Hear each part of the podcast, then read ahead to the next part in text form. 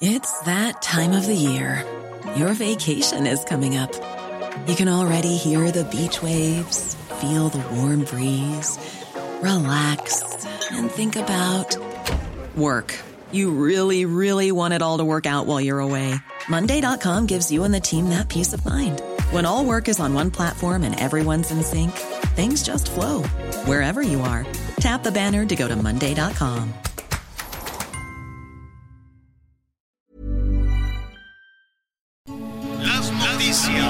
¿Cómo le va? Estás a punto de escuchar Yo soy Javier Alatorre. las noticias con Javier Alatorre. La vamos a pasar muy bien. Comenzamos. Estamos eh, saludando, ¿sabe quién? Eh, bueno, a usted. a usted lo estamos saludando este arranque de la tarde con la Ciudad de México de cabeza, yo no sé.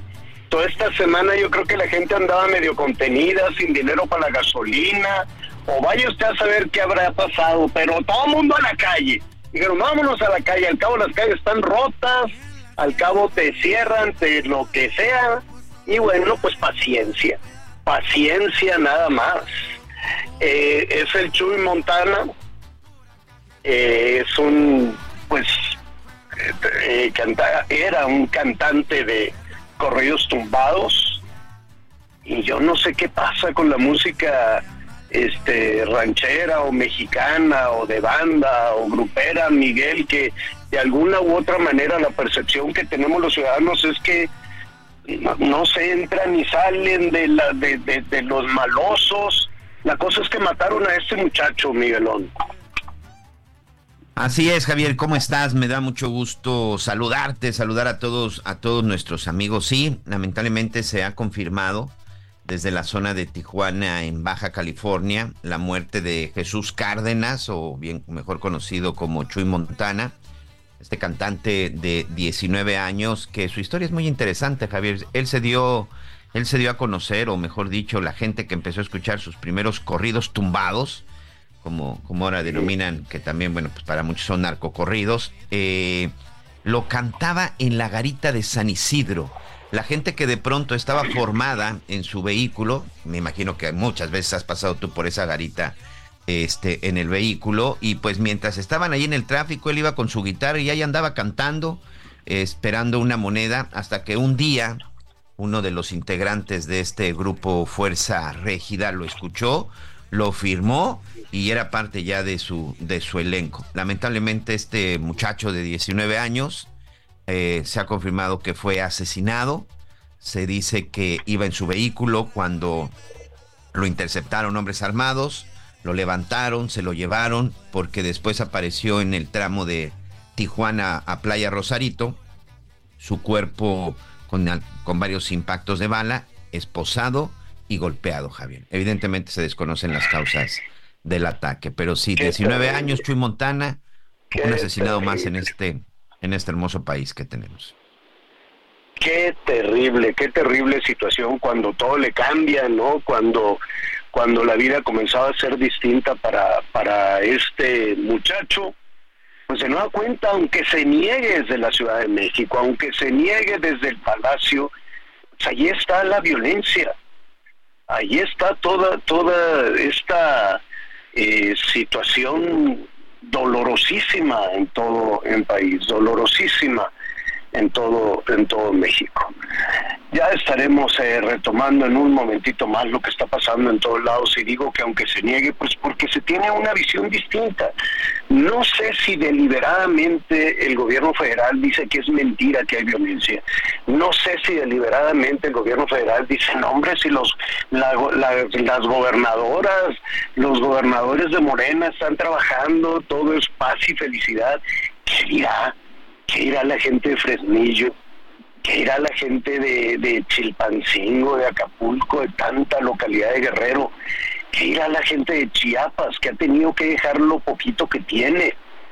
para moverse a otros lados, porque los empujan, porque los obligan, o porque a los jovencitos los reclutan, o porque les quitan sus, sus, sus tierras. Así nada más. ¿Y qué irá Oye, la pues, gente de Oaxaca? ¿No? Sí, pues en medio de todo esto, porque hoy precisamente se confrontaron al presidente con varios temas, entre esto el tema de Cadereyta y la contaminación de la refinería, lo que ha sucedido precisamente en Chiapas, este, con el tema del asesinato del cuñado de Ricardo Monreal, y evidentemente la respuesta fue lo mismo, de que, pero estamos bien, vamos bien, vamos funcionando, los otros eran peores, nosotros estamos bien, y cerró con el, ya sabes, me dejo de llamar Andrés Manuel si la gente no está contenta en todos lados. Bueno, pues a lo mejor, a, lo mejor sí está contenta. Y a lo mejor sí habrá que revisar ahí la popularidad. Y a lo mejor está contenta, pues no sé, a lo mejor porque le dan el dinero. ¿No? A lo mejor la gente dice, a ver, ¿estás contento? Sí, toma, ahí te vas mal. Pero si le preguntan otra cosa, si le preguntan, oye, ¿estás contento con el nivel de inseguridad, con las extorsiones? Que le pregunten a los abarroteros, a los vendedores de tortilla, a ver cuánto negocio, qué tan millonario te puedes hacer con una tortillería. Ya si tienes una cadena y una inversión enorme, pues a lo mejor, ¿no? Pero qué tanto puede sacar diario un empresario que tiene una tortillería en Chilpancingo, por decir algún lado. Y que de ahí le tenga que dar su dinero a los malosos. A ver, también hay que preguntarle, oye, ¿estás contento con las extorsiones y con tenerle que dar tu dinero? ¿Qué tan contento puede estar un constructor? No una empresa grandota que también tienen que pagar el derecho de piso y que también tienen les tienen controlada la varilla, el cemento, el ladrillo, la piedra, lo que quieras. Ah, bueno, pues también ahí que le preguntes, oye, ¿estás contento con que eso suceda? ¿Estás contento con que te, controlen a los trabajadores, te controlen todo el material de la construcción? Pues a lo mejor van a decir que sí, quién sabe. ¿No? Hay muchísimas formas de, ver el mundo. Sí, sí, es, eh, sí llama muchísimo la atención, la percepción del mundo, o por lo menos la percepción de la ciudad, de la Ciudad de México, eh, digo del país desde, desde la Ciudad de México. No sé si es un asunto electoral, no sé si es un asunto de campaña, eh, pues todos los días desde Palacio Nacional, el INE hace como que no oye, el INE hace como que no ve, ¿no? Pero pues cambiemos ya las reglas que, oye, pues que el presidente quiere hacer campaña, pues que haga la campaña, nada más. Que entonces ya cambiemos las reglas. No, no, no se vale este, este asunto, creo yo, de simulaciones, de bueno sí, pero no, bueno sí, pero no.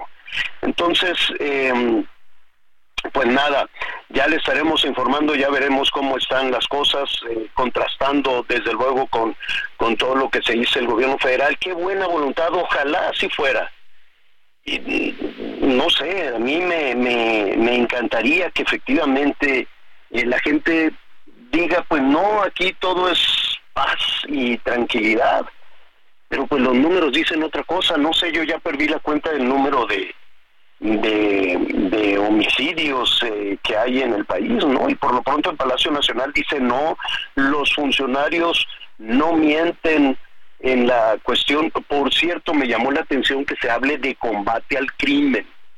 No, no se hablaba desde hace mucho tiempo, no se le ponía esa palabra, combate al crimen, o por lo menos yo no, no me no me acuerdo de, de haberlo escuchado de, de esa manera y tampoco recuerdo haber escuchado que el gobierno no tolerará a los criminales.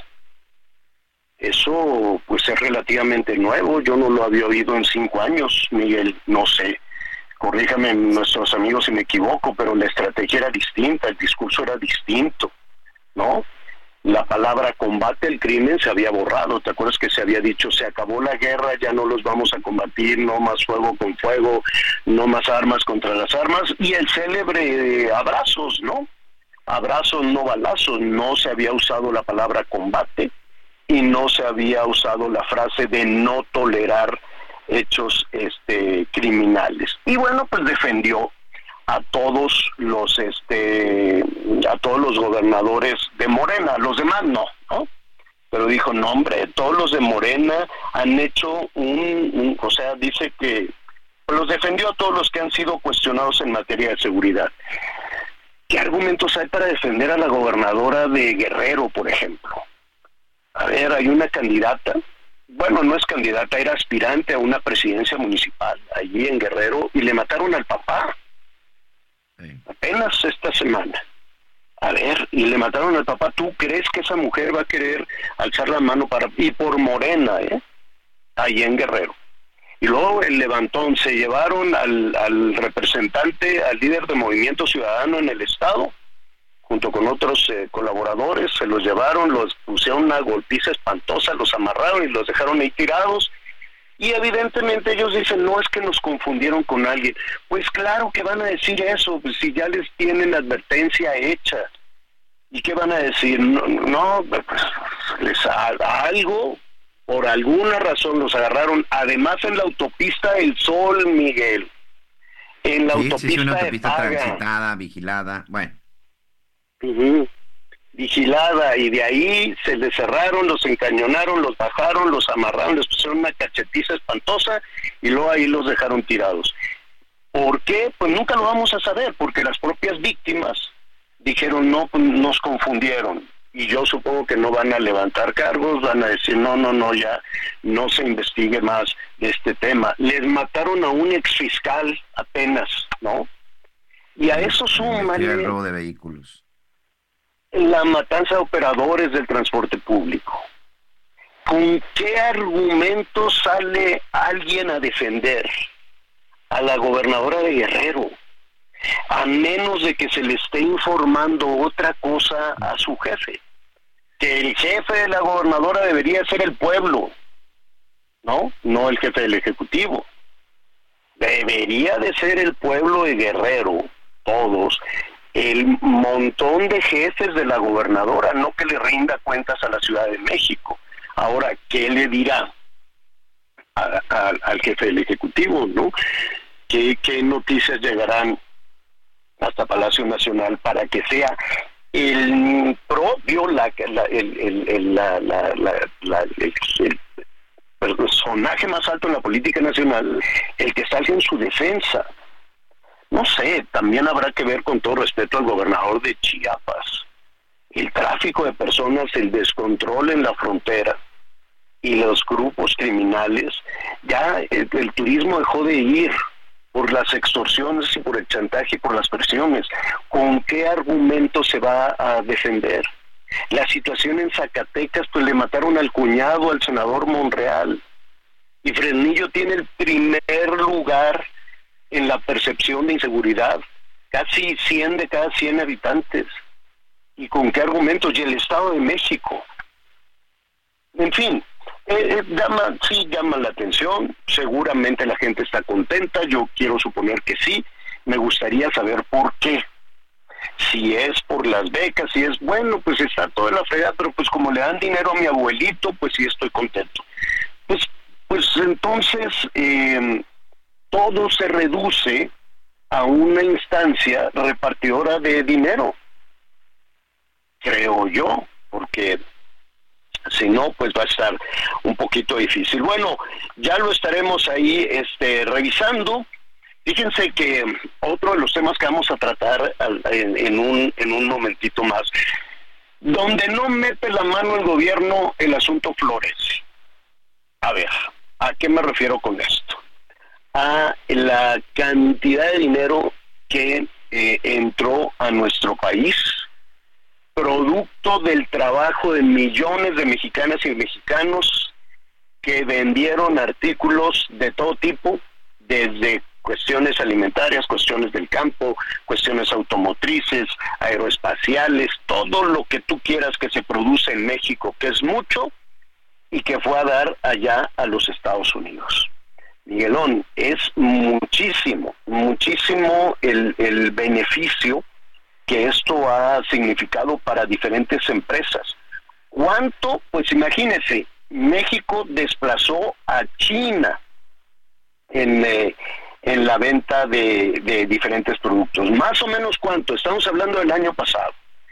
475 mil millones de dólares.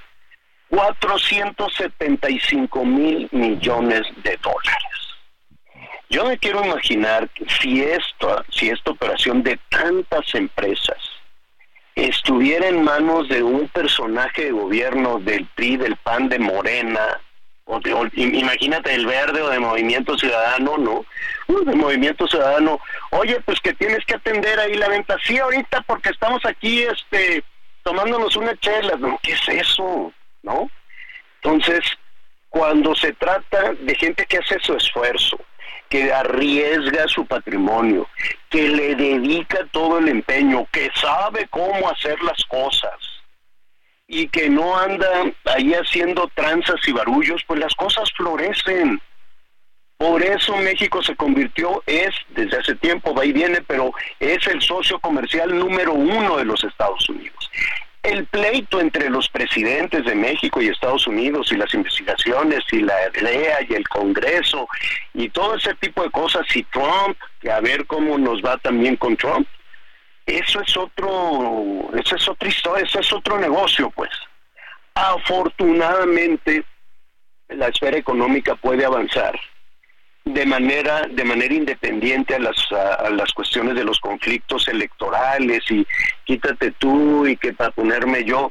A ver el gobierno no sabe hacer negocios. El gobierno lo único que sabe es agarrar el dinero de la gente. Le da no la gente que trabaja le tiene que dar un montón de su dinero pues para que lo ande repartiendo y adornarse, quedar muy bien y mira, sigue votando por mí porque yo te voy a repartir mucho dinero. Dinero que ni siquiera es del gobierno, dinero que es de los ciudadanos.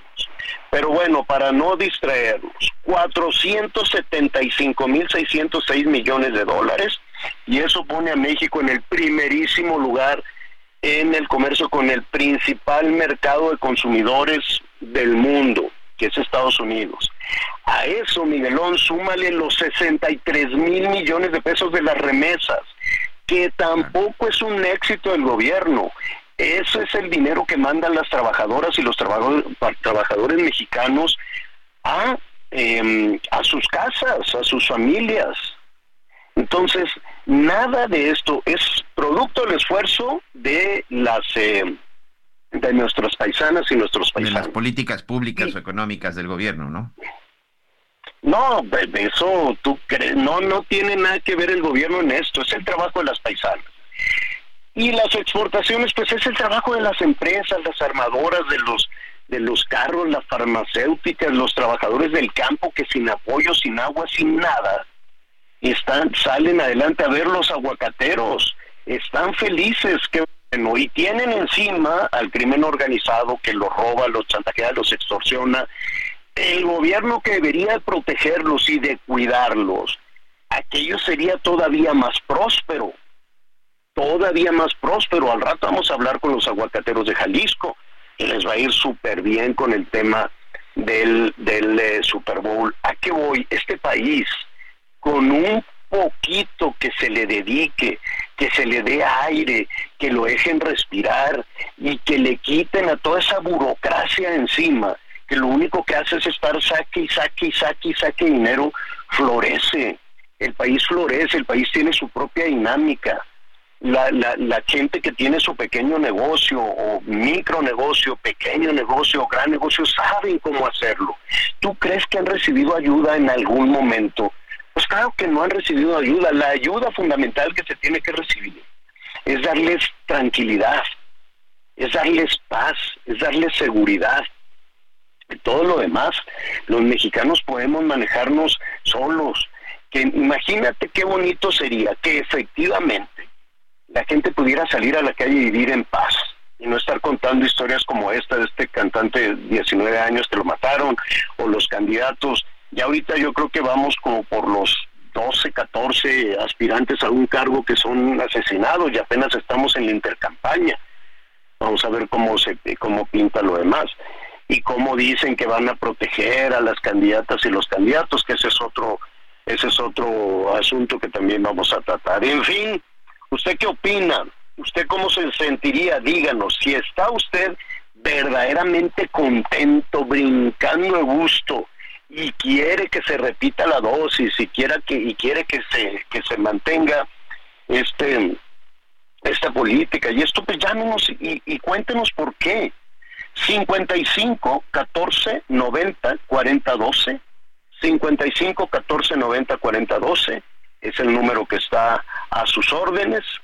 Em, vamos a, revisar también algunos algunos este datos de de lo que usted de lo que usted nos comente. Bueno, a ver, eh, por cierto, hablando de comercio y muy rápidamente antes de hacer una pausa, desde ayer en la noche, Miguelón, se les descompuso en el Sistema Nacional de Aduanas, eh, se les cayó el sistema eso también es parte de, la administración pública, ¿no?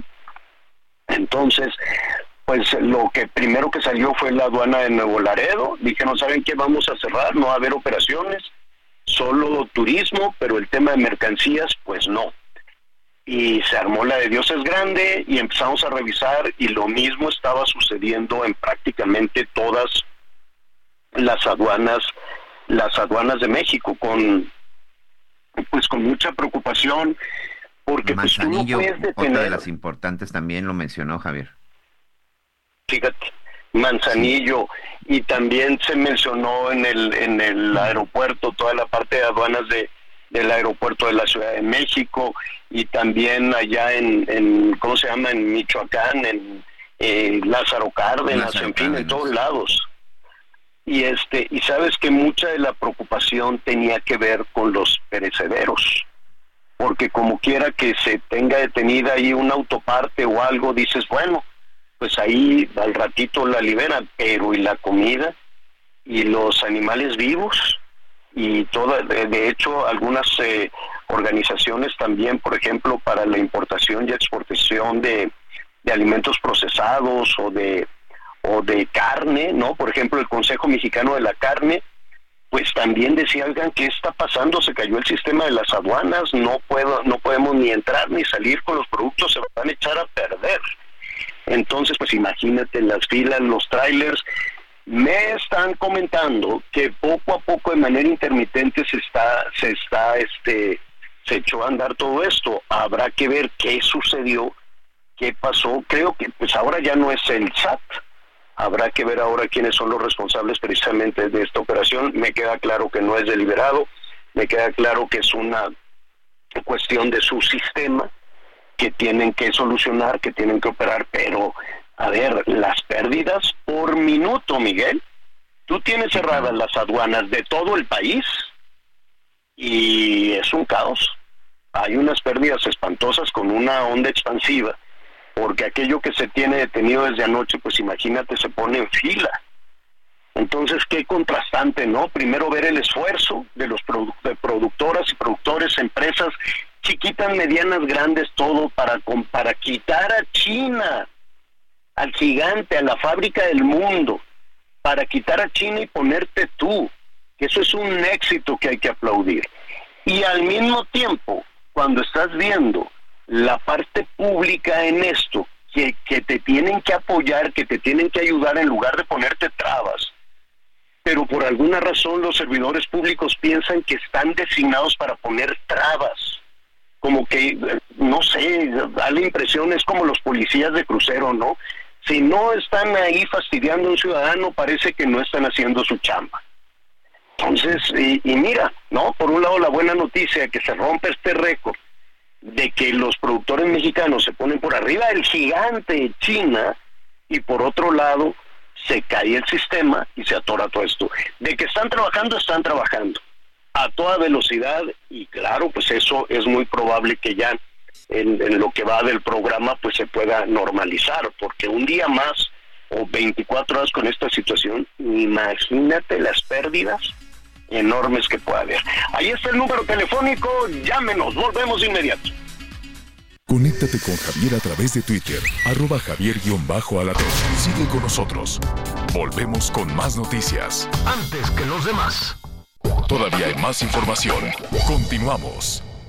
Misión cumplida. Con una inversión sin precedentes, la Comisión Federal de Electricidad asegura la capacidad de generación eléctrica para hoy y el futuro. Se construyeron 13 centrales generadoras que garantizan el suministro eléctrico hasta el año 2030. Pusimos en marcha más de 20 proyectos de energías limpias, incluyendo Puerto Peñasco, la planta fotovoltaica más grande de América. Misión cumplida. Somos CFE. Somos más que energía. Gobierno de México. Las noticias en resumen.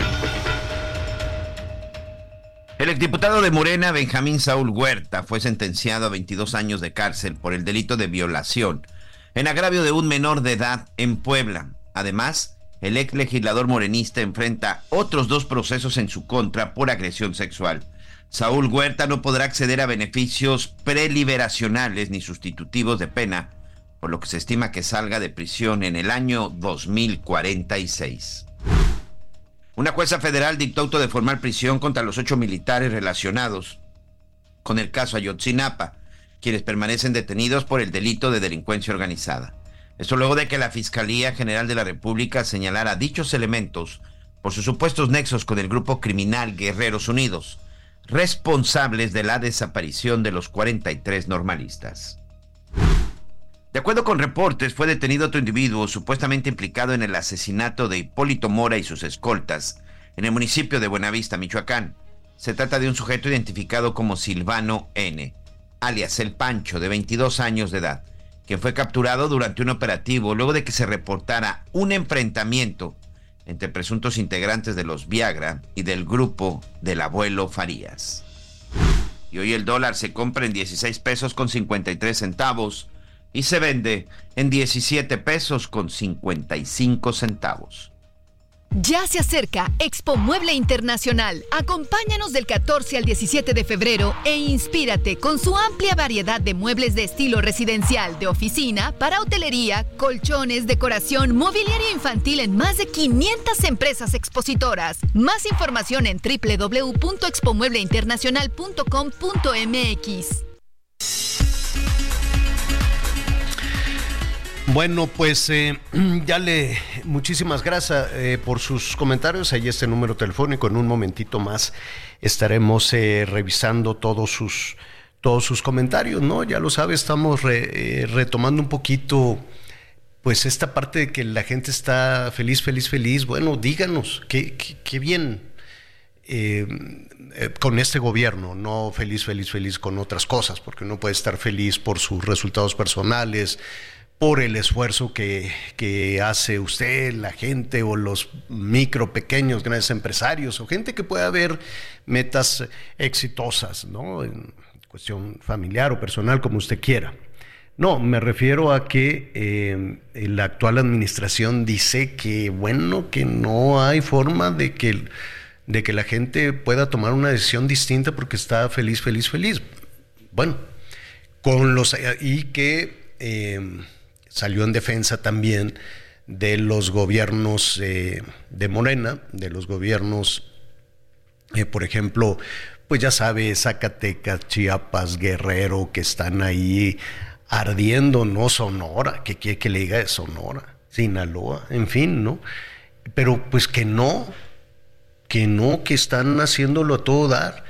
Y pues uno se pregunta, ¿y, y qué le pueden decir los la gente que tiene un puesto de pollo, de pollos en Chilpancingo, o la gente que tiene una tortillería, dos tortillerías, ¿a poco se va a hacer millonario con todo lo que tiene que dar por derecho de piso? ¿No? En, en Michoacán, por decir algo, o los aguacateros que quieren guardar silencio ahora que les va muy bien. Vamos a platicar con los de Jalisco, porque los de Michoacán no, no, no quieren todavía decir nada de esto. En fin, Ahí está el número telefónico. Díganos, este, queremos conocer diferentes puntos de vista. Y si usted está absolutamente feliz y que no me importa el crimen, no me importa esto, pues yo soy muy feliz con este gobierno, pues debe haber alguna razón, ¿no? No nada más es una cuestión de anímica o es una cuestión de empatía. Bueno, la buena noticia que escuchábamos desde ayer es que México, pues imagínese los productores, la, gente de la industria aeroespacial, la automotriz, la gente del campo, este, los productores de carne, ¿no? Este, en, fin, han logrado colocar sus productos en el mercado de consumidores más grandes del mundo por encima de China, que es una la gran potencia mundial. Eso es una muy buena noticia. Son más de 475 mil millones de dólares. Y eso em, sí hay que celebrarlo. Yo le quiero preguntar a Gaby Silder, ella es la directora de análisis económico del Grupo Financiero Base y siempre recurrimos a ella para tratar de poner en perspectiva todos estos temas. Así es que te saludamos con muchísimo gusto, Gaby, ¿cómo estás? Muy buenos días, estimado Javier Miguel, gracias por tenerme en el programa. Oye, es eh, sin duda una buena noticia los datos que ponen a México por encima de China. Sí, así es. Eh, por primera vez en la historia, México es el país de donde más importa Estados Unidos bienes y servicios. Y bueno, pues esto se debió a que las importaciones de Estados Unidos desde México subieron 4.6% en el 2023, mientras que las de China cayeron 20%, 109 mil millones de dólares debido a la guerra comercial. Y bueno, pues por esta guerra comercial que hay entre Estados Unidos y China, pues México sigue teniendo esta oportunidad de mayor comercio. Sin embargo, de aquí viene pues el dato negativo, ¿no? eh, pues la capacidad de planta instalada tiene que agrandarse, tiene que ampliarse en México y para esto se necesita más inversión fija bruta o más inversión extranjera directa y ahí es donde pudiéramos ver a lo mejor porque está la capacidad de planta utilizada cerca de niveles máximos históricos con esto pues las exportaciones no podrían crecer mucho más. Pero por lo pronto sí nos quedamos con el dato positivo que México es el principal socio comercial de Estados Unidos y que inclusive pues ha superado a China por primera vez en 20 años de como principal importador de Estados Unidos. ¿A quién le pondrías tú la estrellita? ¿A quién le darías tú el reconocimiento por, por, por, por este éxito? Artemec. Antes Telecan. Sin el Tratado de Libre Comercio, pues definitivamente que no podríamos tener eso, aunque estemos al lado de Estados Unidos. Y fíjate, eh, sería lógico que México ya tuviera muchos años siendo pues el principal proveedor de Estados Unidos, porque estamos aquí al lado, los costos logísticos son estables, los tiempos de entrega también, ah, con algunas excepciones como lo que vimos el día de hoy con las aduanas, y tenemos un tratado comercial, entonces pues lo lógico sería que México estuviera en la primera posición, sin embargo pues sabemos que China durante mucho tiempo con la mano de obra barata y la relocalización de empresas, pues incrementó sus exportaciones a todo el mundo y obviamente también hacia Estados Unidos. Con la guerra comercial que yo creo que va a seguir, sin importar si queda Biden, si queda Trump o quien quede, que quede, yo creo que esta guerra comercial va a seguir y con esto pues México sigue teniendo una buena oportunidad, no nada más para seguir exportando a Estados Unidos, sino que inclusive que esto pueda generar un círculo virtuoso donde se necesite ampliar cada vez más la capacidad de planta y por lo tanto tendría que crecer la inversión fija bruta, se tiene que contratar más personal y obviamente esto sería en el... Uy. Bueno, se nos fue, se nos fue ahí un poco la, la comunicación con Gaby, donde nos estaba hablando de los beneficios de, eh, de toda esta comunicación. Señor productor, nos dice, por favor, cuándo. Sí, está lista, eh, señor. Logremos. sí, se nos, fue, se nos fue la comunicación. Estábamos hablando de a quién le ponías tú eh, la, la, palomita, la estrellita, la estrellita. Y sí, efectivamente, al Tratado de Libre Comercio, que bien utilizado, es una herramienta muy poderosa. Pero em, dime algo, Gaby. Estamos viendo aquí en una, por ejemplo, poner a la industria de electrodomésticos de Nuevo León o, a toda la industria automotriz mexicana que ha sido muy exitosa. Las piezas van y vienen, van y vienen entre, entre México y los Estados Unidos. Pero además cada una de estas empresas, pues en cascada, significa beneficios para proveedores más pequeños, en fin. ¿Qué estamos viendo aquí? Pues un gran esfuerzo, ¿no? De, de empresas pequeñas, medianas, grandes. Y de pronto el crédito se lo lleva el gobierno. Sí, pues en realidad, eh, bueno, y si vemos los artículos o lo que Estados Unidos importa desde México, 34% es industria automotriz, 16% tiene que ver con la industria de comunicación y computación. Está muy focalizado en ciertas industrias, pero definitivamente que es un esfuerzo desde el sector privado, porque también México ha pasado, pues veíamos que en la década de 1990 México era considerado un país maquilador y ahora es un país desde donde se exportan productos de alto valor agregado. Entonces, eh, pudiéramos decir que si hay que darle las gracias a un gobierno, serían los gobiernos anteriores, ¿no? Donde se sentaron las bases. Uno, pues el Tratado de Libre Comercio, dos también, donde se empezó a generar una mayor productividad y lo que estamos viendo ahorita es resultado de todos estos gobiernos anteriores en donde se sentaron las bases para que hoy México sea el país desde donde más importa a Estados Unidos. Y ya hacia adelante, pues lo que se esté haciendo ahorita en el gobierno actual, pues ya veremos las consecuencias o los frutos. Sí, porque curiosamente lo que más se celebra desde el gobierno federal es el récord de remesas, el constante récord de remesas como si fuera resultado de una política pública y esta posición de los industriales, eh, eh, de, las eh, empresas mexicanas, pues no, no, no mereció ningún reconocimiento, ¿no? Llama, llama mucho la atención en eso. Em, a ver, en el mismo tema, este es un asunto exitoso y tiene que ver con un tráfico, no, bueno, con un intercambio la palabra tráfico de pronto puede, puede ser mala palabra, Gaby. Entonces, con un intercambio muy vigoroso de mercancías entre México y, los Estados Unidos, que son millones de dólares incluso por, por hora, por minuto, en fin, es, es, es, es muy vigoroso y da la impresión, corrígeme si me equivoco, de que tiene su propia dinámica, de que puede avanzar con o a pesar de las burocracias y de las eh, ocurrencias que puedan tener que pueda tener el gobierno, ¿así es? Así es, son aproximadamente 60 mil millones de dólares diarios lo que se comercia. Sí, es un montonal de dinero y esto representa pues una buena parte del Producto Interno Bruto de México de manera directa más todo lo indirecto, ¿verdad? Por todo el desarrollo de proveedores que conlleva contratación de personal en industrias que le venden a los exportadores y demás. Y bueno, yo creo que, que sí, de las políticas económicas hasta ahora no han afectado el comercio internacional. ¿En dónde se tiene riesgo? En las controversias comerciales. Porque ah, si no acatamos el tratado comercial como debe de ser, pues entonces ahí van las controversias comerciales y vemos ya mm. pues que es, la del maíz ya subió a fase de panel y entonces ahí pudiera fallar el panel en contra de México y poner sanciones comerciales. Pero parece que eso no perdón que te interrumpa, parece justo esto de las cuestiones del maíz, parece que no preocupan al gobierno federal, porque apenas el lunes pasado volvimos a escuchar que, sí, que, que se va en contra de, de, esta cuestión de maíz transgénico, ¿no? Como una política, como, como una victoria política, o si tú quieres, como una victoria electoral. Y cuando escuché eso dije, bueno, entonces el panel, pues importa tres pepinos. Pues yo creo que sí debería de importar, sobre todo, pero sí, estoy de acuerdo contigo porque inclusive en el paquete económico que envió la Secretaría de Hacienda para este año como riesgos no aparecen las controversias comerciales. Pero si estamos hablando de que Estados Unidos es nuestro principal socio comercial, pues claro que cualquier inconveniente, algo que pudiera frenar el comercio con este país, pues sí mm. representa un riesgo para el crecimiento económico de nuestro país.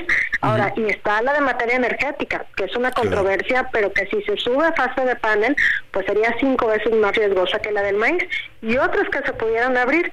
Y bueno, pues eh, no por nada el mercado le tiene un poco de miedo a Trump al regreso, por lo enfático que ha sido y sobre todo en los temas de comercio. Y hay una revisión programada para el TEMEC en el 2026. Entonces, más bien México ahorita pues yo creo que deberíamos de comportarnos a la altura, ¿no? Y es nuestro principal socio comercial. Si lo vemos desde el punto de vista de una empresa, pues imagínate a quien le vendes el 80% de tu producto, pues claro que tienes que quedar bien, ¿verdad? Lo mejor es como que estás en buenos términos y no estar generando estas controversias. Claro, claro. Y, y desde el arranque, desde el día uno, y además la administración Biden hay que recordar que no tuvo el reconocimiento del gobierno mexicano durante muchísimo tiempo. Es más, hasta se sembró la duda del fraude, ¿no? Con aquella eh, frase del jefe del Ejecutivo que dijo, pues a nosotros también nos hicieron fraude, ándale. Entonces, pues ya desde ahí arrancó todo mal. Eh, te, quitamos un minuto más. Eh, estamos hablando de 60 mil millones de dólares diarios en el comercio. ¿Así es? Más o menos. así es. Ahora, en las últimas... ¿Perdón? Ajá. Sí, sí, más o menos esa es la cantidad, de acuerdo a la oferta y demanda agregada de México. En las últimas horas, no sé cuánto, cuánto va de pérdidas, pero desde ayer por la noche empezaron a preocuparse, eh, sobre todo los agentes aduanales que estaban batallando, y luego pues este Sistema Nacional de Aduanas, y yo ya, como verlo desde fuera, no sabemos si es un tema del SAT o es un tema de Marina o es un tema del Ejército, pero a alguien se le cayó el sistema. Eh, nos están reportando que pian pianito pues están eh, de manera intermitente, regresan las operaciones, aprovechan rápidamente. El asunto empezó con mucha preocupación en Nuevo Laredo, que es el 40%, si no me equivoco, del intercambio de mercancía, pero está en todo el país. Así es, y de quien haya sido la culpa. Finalmente, fíjate, ayer estamos hablando que la noticia fue que México es el principal proveedor de Estados Unidos y ahora la noticia del día es que pues está detenido, ¿no? El flujo por la aduana y obviamente esto genera preocupación porque empieza pues a como que amontonarse la mercancía y esto pues de llegar a persistir aunque sea intermitente, o sea que va si va y viene, pues obviamente va a generar también mayores presiones inflacionarias y la duda si México puede seguir siendo el principal proveedor de Estados Unidos.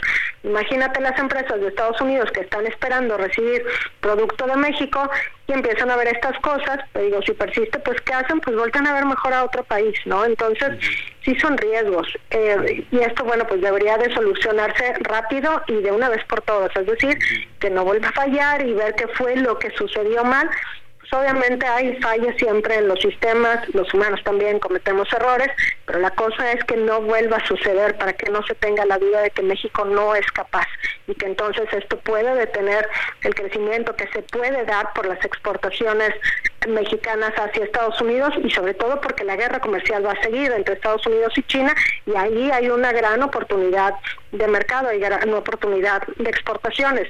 Si México no toma esta oportunidad con todo lo que conlleva, alguien más sí la va a tomar. Ah, bueno. Todo esto arrancó con muchísima preocupación a la medianoche allá en Ciudad Juárez, que hay que recordar que no hay no es un tema de horario en el intercambio de, en el intercambio de mercancías, ¿no? Es las 24 horas y de pronto las 12 de la noche pueden ser como las 12 del día cuando se encendieron todas estas alertas, en particular en, Ciudad Juárez, en Nuevo Laredo, pero también en el AIFA, pero también en el aeropuerto de la Ciudad de México. Al, parecer, estamos eh, atentos como medios de, de comunicación, al parecer la caída fue en aduana marítima, terrestre, aérea, eh, con el impacto enorme que todo esto pueda, pueda tener. Estaremos atentos además para conocer tu, tu opinión sobre el efecto que esto pueda tener, Gaby. Con mucho gusto, Javier. Bueno, pues eh, tus redes sociales, por favor, Gaby. Claro, esto es como Gaby con Y, Siguierpe, Gaby estoy en, en X, eh, antes Twitter, y bueno, pues ahí voy subiendo cosas diarias de las noticias, el análisis también de los indicadores económicos que van saliendo pues ahí te seguiremos como siempre a través de las redes sociales. Gracias, Gaby. Muchas gracias a ti. Bonito día. Gracias, gracias. Buenas tardes. Si es un, si es un problema serio, ¿no? Ha sido la recuperación em, relativamente, relativamente lenta. Eh, y pues con las pérdidas, Miguel, ya se están eh, reportando a diferentes eh, productos, los productores de, carne, pues México abastece carne a mercados internacionales de una manera bárbara. Y si no sale la mercancía por, muy refrigerado que esté el, el tráiler o el contenedor, pues como su nombre lo dice, son perecederos y a ver cómo le haces. Ahora imagínate también con el intercambio México, pues tiene intercambio con Estados Unidos, por ejemplo, de, animales vivos. Eh, pues también el, sufrimiento, pues, pues, ahí el tráiler de cerditos o de, de, ganado, de aves, ¿no? Entonces hay que tener mucho, mucha atención en todo eso. Y los productores del campo, ¿no? Que están batallando sin agua, con tanta complicación, pues eh, por muy verde que mandes el tomate, pues se te va a madurar. Simplemente hoy en la Ciudad de México ya vamos a tener 30, ¿eh? El cambiazo. Ya vamos a tener una máxima de 30. Entonces, 30 y sin agua y con calor, vamos a ver cómo están las cosas. Eh, hablábamos hace un momento de que salieron en defensa de todas las gobernadores y gobernadores, pero la realidad es aplastante, Miguel, allí en, Guerrero. Sí, ahorita por lo pronto tenemos protesta en la zona de Chilpancingo. Los transportistas, eh, después de lo que sucedió con cuatro de sus compañeros, el día de hoy, bueno, pues siguen, siguen protestando, exigiendo seguridad. El transporte de Chilpancingo sigue todavía afectado, apenas el 20% han empezado han empezado a operar. Y ahorita que comentas de esto de las aduanas, mira, ya me llegó mensaje de la zona de Manzanillo. También me están llegando imágenes de Veracruz, Javier, por supuesto, también pues la aduana del puerto de Veracruz, de las más importantes, donde están ahí los camiones parados con toda la mercancía, pues en espera, en espera de poder cruzar, de Lázaro Cárdenas en Michoacán, y todavía pues en la fila de la zona de Nuevo Laredo, también hay una fila muy importante. Son las 50, las 50 aduanas del país las que presentaron estas fallas intermitentes, como dice su comunicado. Sí, pero cuando es una falla intermitente, de todas formas no puedes completar el proceso. Deben de ser procesos complicados, no los conozco pero pues que si el pedimento y paga y que revisa y el papeleo y toda la burocracia, ¿no? Que es muy difícil. Era, fíjate que en esta administración se hizo más difícil todavía, ¿no? Este, ¿por qué? Pues no lo sé, pero se hizo más, más complicada. Simplemente, y no es un tema de mercancías, eh, con el tema de personas en el aeropuerto de la Ciudad de México. Uf uf, y recontra uf, como de quién decía eso, era algún conductor de deportes. Oiga, a ver, le estaba diciendo que hoy por la mañana iba rumbo a la cabina alterna eh, que tenemos en, hacia el sur, en las instalaciones de TV Azteca. Tenemos acá también montada esta cabina para poder eh, acompañarlo todos los días a través del Heraldo Radio. Y nada, Miguelón, que me mandaron casi hasta Cuernavaca, no había salida, y yo, ¿cómo? ¿Pero por qué? Y de pronto veo humo, y dije, ¿qué estará pasando? ¿Habrá, serán, qué, los normalistas o qué, no? Algo, alguna, alguna marcha o algo. Y nada, que se prendió un carro. En la bajada de, mire, a decirle a nuestros amigos, hay un segundo piso sobre el periférico, con, muy feo, con unos pilotes, y luego se inunda. Es una cosa horrible el, el, segundo. Caro, bueno. Caro, carísimo, porque nunca sabes cuánto te están cobrando ni qué te están cobrando. En fin, yo al ratito le, le cuento. El otro día a la medianoche ya casi, porque luego lo cierran y apenas pasé ya de refilón que salí del programa y no se abre la famosa palanca esa y le dije a una, oiga, pues si ya me lo cobraron y carísimo el subirme aquí. Y me dice, ah, empújele con el carro. Y le dije, ¿cómo crees que voy a empujar con el carro la, el palo ese que ponen, no sé cómo se llama, para que no se cruce la gente? Y este, sí, empújele tantito y ya se abre, es que se nos descompuso. Y le digo, pues levántalo tú. Y, este, no, pero a ver, empújele, empújele. ya está hecho pedazos y nunca sabes cuánto te cobran. Bueno, pues para bajar hay una lateral. Y ahí vengo. Y de pronto el humo la llama. Se prendió un carro eh, a la bajada. Justo a la bajada se prendió el carro.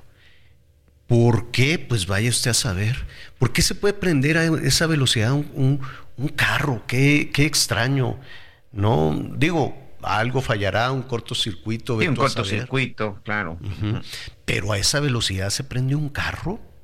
Qué peligro. Digo, no, no había visto eso. Pero entonces, este, pues los policías cerraron y fue ahí todo, todo un, un asunto, todo un brete. Pues mucho que platicarle, lo vamos a hacer inmediatamente después de una pausa. Ya menos regresamos con sus comentarios. Conéctate con Miguel Aquino a través de Twitter, arroba Miguel Aquino. Toda la información antes que los demás. Ya volvemos. Todavía hay más información. Continuamos. El Heraldo de México Quintana Roo sale a la luz. A través de su edición impresa y digital podrá enterarse de toda la información de interés nacional y local de Quintana Roo, Yucatán, Campeche y Tabasco. Política, economía, turismo, sociedad, espectáculos, deportes, entrevistas y reportajes especiales. Además de las prestigiadas plumas de nuestros columnistas y los trascendidos de los acapuntas. Todo en el Heraldo Burrow's furniture is built for the way you live. From ensuring easy assembly and disassembly to honoring highly requested new colors for their award-winning seating, they always have their customers in mind. Their modular seating is made out of durable materials to last and grow with you. And with Burrow, you always get fast, free shipping. Get up to 60% off during Burrow's Memorial Day sale at burrow.com slash ACAST. That's burrow.com slash ACAST. burrow.com slash ACAST. De México, Quintana Roo. Además, los invitamos a consultar el contenido en el sitio web quintanaroo.heraldodemexico.com.mx y escuchar todas las noticias de la península a través de la estación El Heraldo Radio Yucatán por el 96.9 de FM. Con este primer diario local de la familia El Heraldo Media Group, seguimos creciendo. Las noticias en resumen. El cantante de corridos tumbados, Jesús Norberto Cárdenas Velázquez, conocido como Chuy Montana, fue asesinado a balazos la tarde del miércoles en Tijuana, Baja California. El cuerpo del artista fue hallado a un costado de la carretera libre Tijuana Playas de Rosarito, con múltiples golpes y las manos esposadas. De acuerdo con los informes, Chuy Montana había sido levantado horas antes. La inflación en México reportó un alza anual del 4.88% en enero. Con esto suma tres meses al alza, de acuerdo con los datos publicados por el INEGI. Los productos que más incrementos sufrieron en el mes fueron el jitomate y la cebolla, mientras que el transporte aéreo y el huevo fueron los que más descendieron.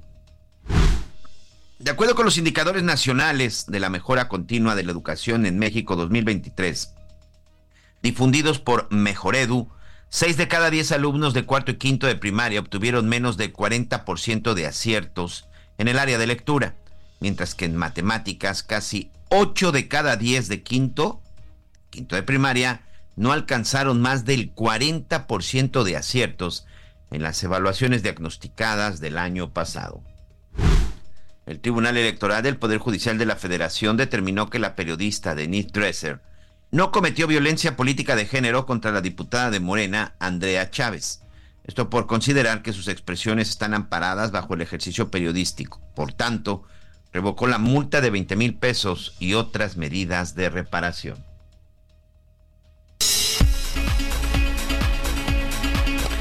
Pues qué pena lo, lo de este muchacho jovencito, Chuy Montana, 19 años. Eh, con, con toda esa historia que, eh, que podía contarse de una, de una manera muy exitosa, ¿no? Cómo la vida te cambia de estar cantando en las calles a presentarte en escenarios, pero eh, no me gusta agregar un pero, toda, todo fallecimiento de un muchacho de 19 años que está iniciando una carrera eh, musical es lamentable. No, no, no sé por qué, o, o será la industria, o o será que así le, le gusta a su, a su, público, Miguelón. No sé por qué Chuy Montana hacía estos alardes, ¿no? Ya sabes, Scarface y las armas y toda esta cosa medio buchona de, de el, dinero, las cadenas, la prepotencia, ¿no? De, e incluso con, con algunas letras, ¿no? Algunas letras de narcocorridos, de yo me la juego toda y no me importa. Y, pues ese, esa, lo hace porque le funciona y también en algunas regiones es parte ya de una... De una cultura, espero, que nadie se enoje, pero es parte ya cultural, la narcocultura en muchas regiones del país, Javier. O sea, existe, es inevitable. O sea, la palabra buchona para muchos es un halago.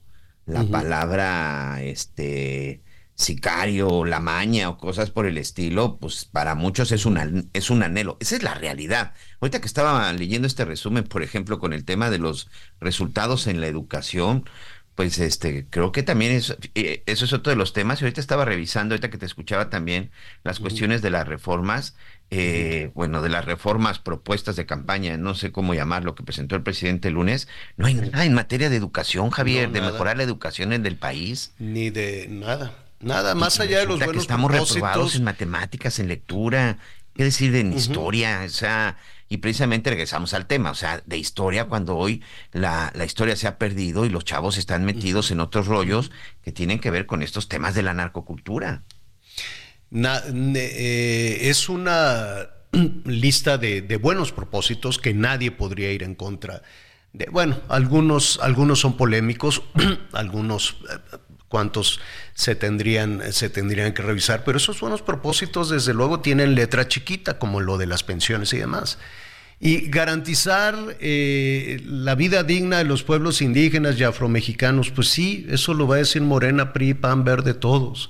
Eh, garantizar el acceso a la salud, apenas, apenas estamos garantizando el acceso a la salud y el acceso a la educación, cuando, pues, no sé, lo hemos La Constitución dice que debe ser laica y gratuita. Desde, Exacto. Esa sí viene desde 1917, para que veas. Entonces, venimos rebotando las mismas propuestas desde que, desde que concluyó el movimiento de la revolución en nuestro país. Claro. Desde entonces, y tenemos caudillos y gente, y militares, y civiles, y presidentes, y papel picado, y, esta, y esta figura presidencial enorme, ¿no? Que, que, tanto gusta en México, ¿no? Desde, desde siempre, desde el México prehispánico, ¿no? estos, estos grandes líderes arrolladores y siempre, siempre tienen buenos propósitos, pues claro, por eso están ahí con muy buenos propósitos, pero yo no veo ninguna diferencia, ni de partido, ni de, no, así debe de ser, pues. Quien gobierna, pues tiene que buscar garantizar la salud, la educación y todo esto. No, no, y, prácticamente ya nada sorprendente. Hoy en la mañana que empezaba la conferencia, cuando sale el presidente, este, eh, antes de, iniciar todo, sale caminando Javier y dice, ánimo, ánimo, ya falta menos, ya solo son cuatro meses. Y tiene razón, porque después, de, después del 2 de junio se acabó, entonces ya terminaron, ya acabaron y no hicieron lo que prometieron. Por eso esta lista de reformas, por eso los números en los que están. Hace rato que preguntabas acerca de los números en materia, en materia de homicidios. Señora La Torre, ayer tuvimos 79 muertos, 79 personas asesinadas en este país en las últimas 24 horas. Guanajuato lamentablemente sigue ocupando el primer lugar junto con Chihuahua, junto con Sonora y estamos sumando ya, este Javier, más de 178 mil muertes en este sexenio.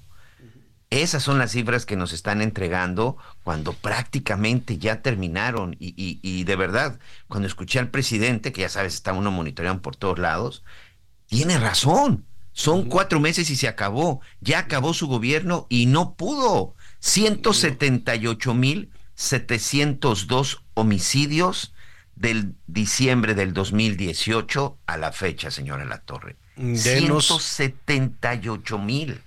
Así es. Vamos a conocer la opinión de, muchísimas personas. Es cierto que efectivamente es un, es un político muy popular y, la pregunta que estamos haciendo es precisamente conocer, ¿no? Conocer el punto de vista de eh, quienes se están eh, respaldando también esa posición. Ahora, eh, escuchándote que y, reflexionando también, Miguel, junto contigo, en que esta eh, propuesta de educación de calidad y que la educación para todos y el bienestar para todos y la salud eh, garantizada para todos aquellos que lo requieran y, una farmacia grandota, y, en, fin, ¿no? esas son tareas inacabadas, pero así son por su naturaleza. ¿Qué quisiéramos ver? ¿No? Un nivel de bienestar. Nunca va a haber una tarea concluida en nada de, en ninguna de las responsabilidades del gobierno. tampoco en seguridad, ¿no? Sí, nos gustaría, ¿no? Vivir en un país donde pues un, un delito pues se convierte en todo un acontecimiento, pues porque la gente vive de otra manera, ¿no? Nosotros hemos normalizado desde hace muchísimos años de no salgas de noche, no hagas aquello, no hagas el otro, no te pongas la minifalda, no camines solo, no sé, no sé qué. En fin, toda una serie de, observaciones. El, eh, el, el, hola, ¿cómo te va? El saludo es más, fíjate, en, en muchas otras partes del mundo, pues te pueden decir, este, nos vemos mañana, ¿no? Ci vediamo, ci vediamo dopo, dirán los, los italianos o en Estados Unidos, see you es nos vemos, ¿no? Y así hacíamos antes, pues nos vemos, Miguelón, sí. Y de pronto cambió a cuídate. Y, y es terrible. Yo las primeras ocasiones, a mí no se me olvida, las primeras ocasiones que escuché eso de cuídate o cuídate mucho, eh, sí me, sí, me llamó la atención y ahora se convirtió en una despedida regular, ¿no? Eh, en lugar de, eh, ¡ay, qué gusto, nos vemos luego! Se cambió a cuídate o cuídate mucho o con cuidado. No sé si te has dado cuenta de eso, de cómo tal vez en automático ya los saludos o las despedidas, las despedidas son así. Ayer estaba ahí yo, cargando. Yo, utilizo esa palabra todos los días con mis hijas, ¿no? Cuando se van a la, a la universidad, se van a trabajar. Hija, por favor, vete con cuidado. Avisa cuando llegues. Javier, sí cambió. Y ahorita que decías eso, eh, pues yo lo veo con mis hijas. O sea, hoy mis hijas, una en marzo están por cumplir 20 y 25 años, pero cuando salen deben de mandar ubicación deben de estarse reportando. No, no, ya no vives ya no vives igual, ya no, vives ya no vives tranquilo. Eso no es, no es opción, es obligatorio saber en dónde están cuando salen. Es Ahora eso no es normal reportarse cuando lleguen cuando lleguen a la escuela, cuando lleguen al trabajo. Ya es una parte de la rutina, no puede ser. Claro. Pero eso no es normal. Por eso digo que es una tarea inacabada. Nunca se va a llegar, deberíamos de llegar a Dinamarca, ¿no? Creo que ya este mes, creo que ya este mes vamos a tener la salud como Dinamarca, si no me equivoco. El último plazo que se dio era este mes, pues vamos viendo, ojalá. Pero son tareas inacabadas. No lo logró el PAN, no lo logró el PRI, no lo logró Morena. Nada nos garantiza que la clase política sepa. Ellos saben hacer otras cosas. Ellos saben este, concursar y decir pero eh, eh, el buscar el bienestar de las personas es muy difícil que sepan cómo hacerlo, porque antes estaban en otra cosa, porque no son especialistas en nada. El que puede ser secretario de educación y luego ser de seguridad y luego estar en gobernación y luego estar en el trabajo, si puedes estar en todo es porque no sabes hacer nada. Y luego gobernador o luego diputado. Y luego diputado y luego gobernador. Y no, cuando puedes estar acomodándote en todos lados es porque realmente no sabes hacer, eh, hacer nada y por eso se quedan mucho de las cuentas pendientes. Y a propósito de qué sabes hacer, yo, yo no sé si las candidatas, las miles y miles de candidatas y candidatos que ya se están apuntando, algunos son premios, otros son cuotas, ¿no? Seguramente les van a dar ahí a, los, a las corcholatas que se quedaron en el camino, pues ya les estarán dando tantas curules, tantas cuotas, tanto esto. Lo mismo pasaba en el PRI, seguirá pasando en el PRI que se van repartiendo. Pues a mí me da luego la secretaria de la Secretaría de obras y yo creo la de finanzas, en fin, ¿no? Y de pronto parecería que en ese eh, eh, berenjenal, pues también alcanza la mano de los malos, los malos para decidir y para tener una posición también por lo menos en seguridad pública. Esa es la percepción que se tiene. Entonces, para que no metan la mano los malos, salió el INE y dijo, ¿sabes qué? Que sean los partidos políticos. ¿Cómo? Sí, que los partidos políticos se encarguen de revisar que no tengan nexos con el narco y que no anden revisando y que no anden agarrando dinero de la gente.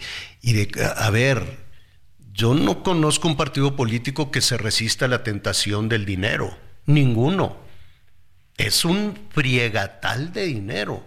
Entonces imagínate darle la responsabilidad, ¿no? A, la persona, a las personas que les gusta el dinero, como los del partido político, pues está complicado. Esto viene a colación porque además hay una amenaza de inseguridad sobre los candidatos. A, ver, acaban de... hasta la semana pasada, Miguel, me quedé en que eran 11, creo. 11 aspirantes, todavía no se ha resuelto, pero 11 aspirantes a una candidatura ejecutados. Veto a saber cuántos hay extorsionados, amenazados y que les digan tú no vas a hacer ni levantes la mano. Hay una candidata a una presidencia municipal en Guerrero que le mataron al papá ahí en la taquería. ¿Y qué va a hacer la, la mujer? Va a decir, sí, cómo no, de todas formas me voy a, me voy a lanzar. El hecho es que hay todo un plan, no sé si va a ser efectivo o no, no sé si el INE tiene la capacidad para eso, no sé si Rosa Isela tiene la capacidad o el ejército va a cuidarlos, pero son, son muchas candidatas y candidatos.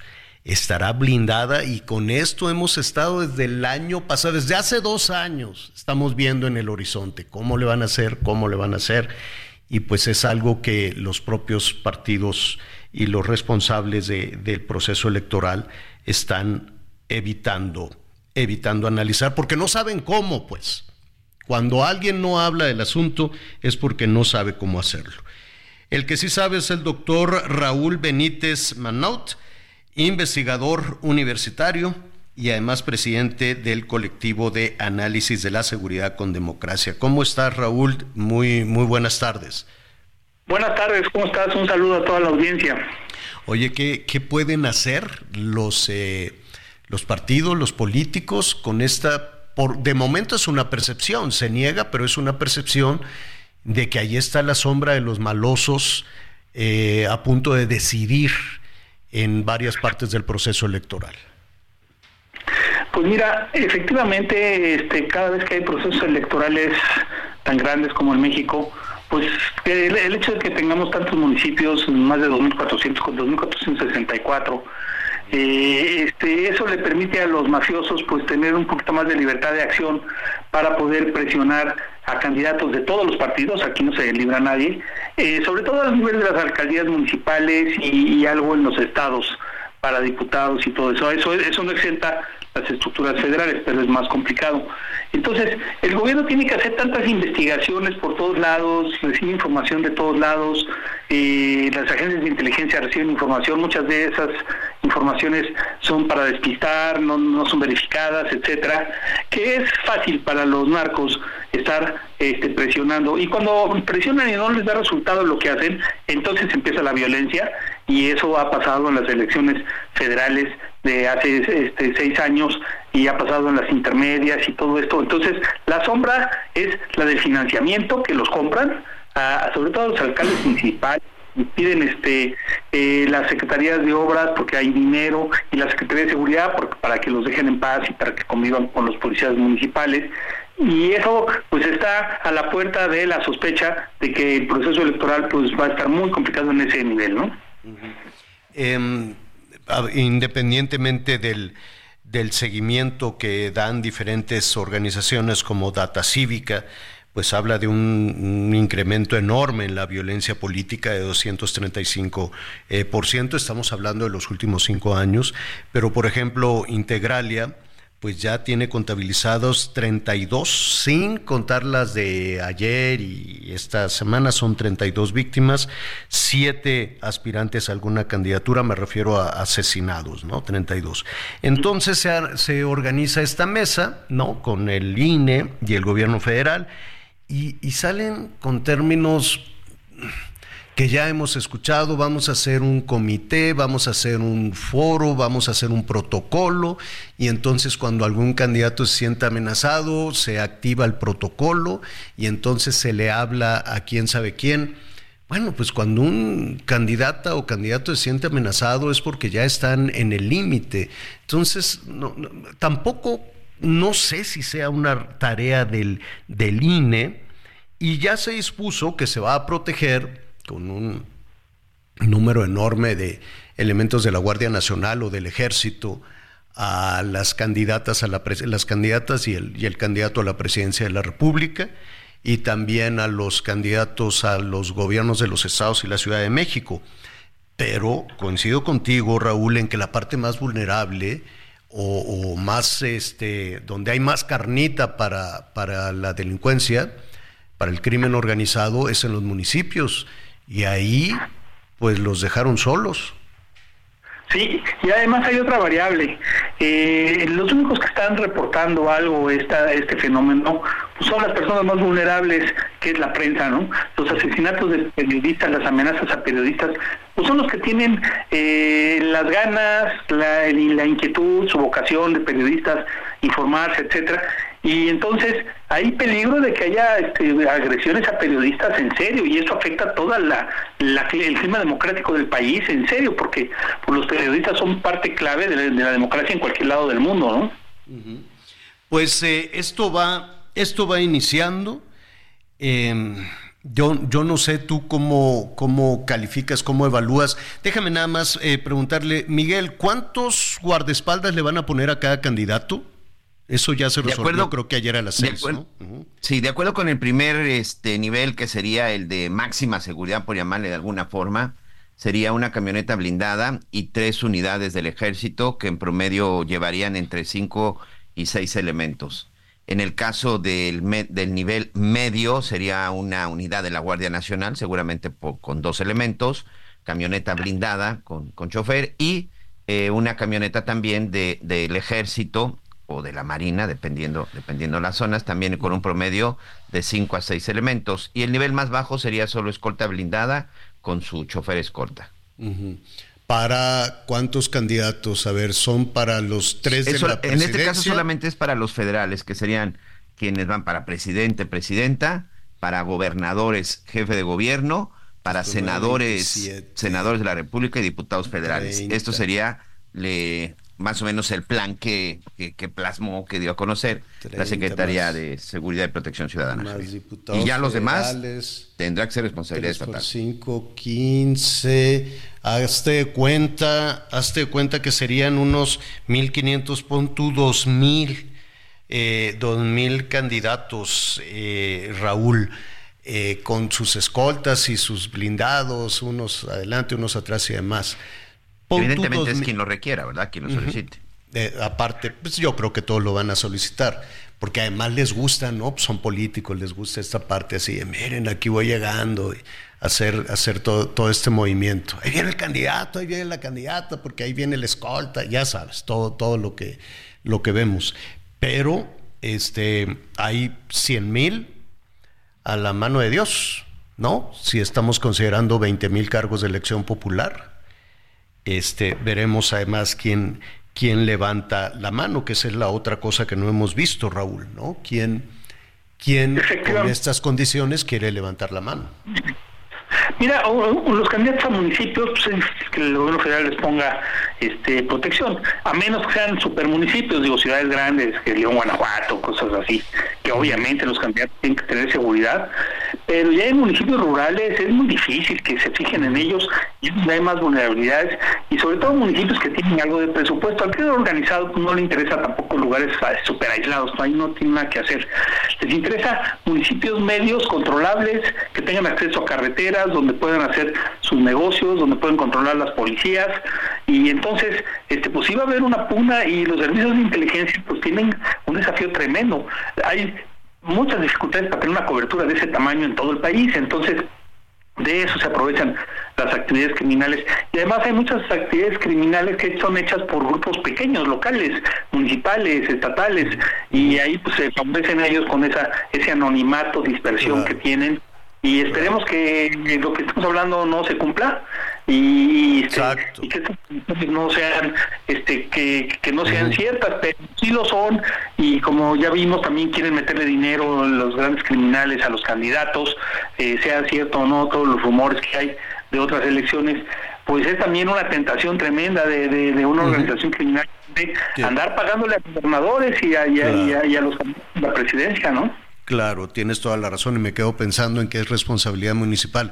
Pero tú crees en esos casicazgos por allá en algunos municipios que no tienen el reflector encima. Imagínate un presidente municipal del PRI. Va a querer darle protección a uno de Morena, uno del PAN o uno de Morena que dice, no hombre, yo para qué le voy a dar protección a uno de la oposición, no vaya a ser que gane. Y además van a decir, ¿y con qué? Si nada más tengo seis policías, ¿de dónde les voy a...? No, o sea, es, se, quedó, se quedó muy descobijada la competencia municipal. Raúl, el tema da para mucho, te agradezco muchísimo y estaremos molestándote. Saludos a la orden, que les muy bien. Gracias, es el doctor Raúl Benítez, investigador universitario. Hacemos una pausa y volvemos.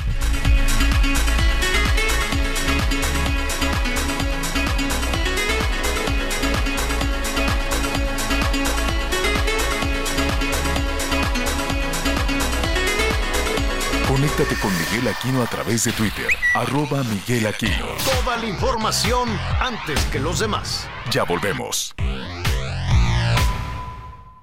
Todavía hay más información.